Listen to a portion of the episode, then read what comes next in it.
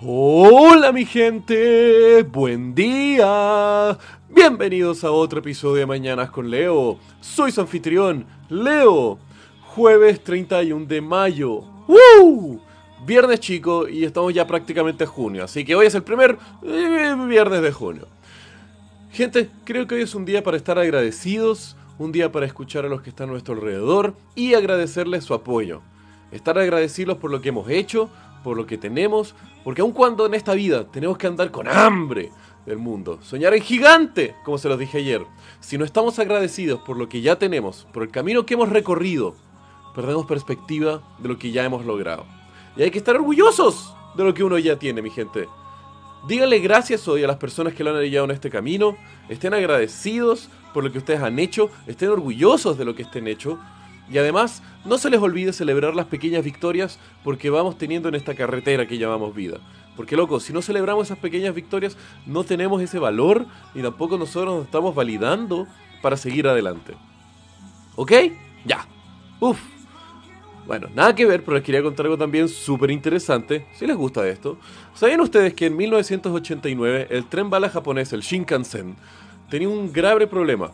El problema era de que su tren salía fucking, no sé, 300 kilómetros por hora, entraba un túnel súper chiquitito y en el proceso que estaba de entrar a salir generaba un boom sónico por la presión atmosférica que generaba este túnel andando tan rápido y presionando el aire mientras estaba llegando para el final, que generaba un boom sónico tan poderoso que perturbaba a los vecinos que vivían hasta 400 metros de la salida del túnel. Y eso era súper fuerte porque a veces hasta podía romper vidrios o despertar a las personas en la mitad de la noche, lo cual no era bueno.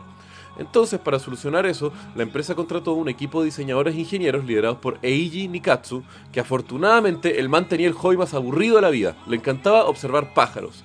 Entonces, por ejemplo, el sistema que conecta el mecanismo de los trenes con eh, los cables eléctricos que muchas veces están por encima de los trenes fue inspirado en las plumas de los búhos y su forma aerodinámica de tener. Pero lo más importante fue que la forma del pico de los alcedinidos o los martines pescadores, una familia de aves que se caracterizan por lanzarse así como y pescar y romper la tensión superficial del agua, fue la mayor inspiración para cortar el problema de los sonic boom al salir de los, de los túneles.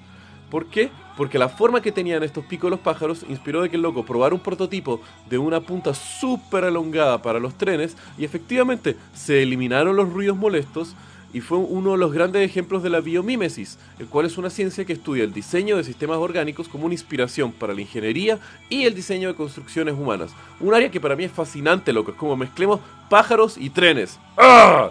¡Mmm! Muchos gremios para el día de hoy, pero... ¡Ah! Qué genial, ¿no? Loco, eso se va a estar utilizando para trenes como posiblemente lo vamos a estar viendo para los robots del mañana, inspirándonos en sistemas biológicos que ya tienen una eficiencia para la resolución de problemas. ¡Qué hermoso! Ok, mi gente, que tengan un muy buen día. Los quiero. Besos.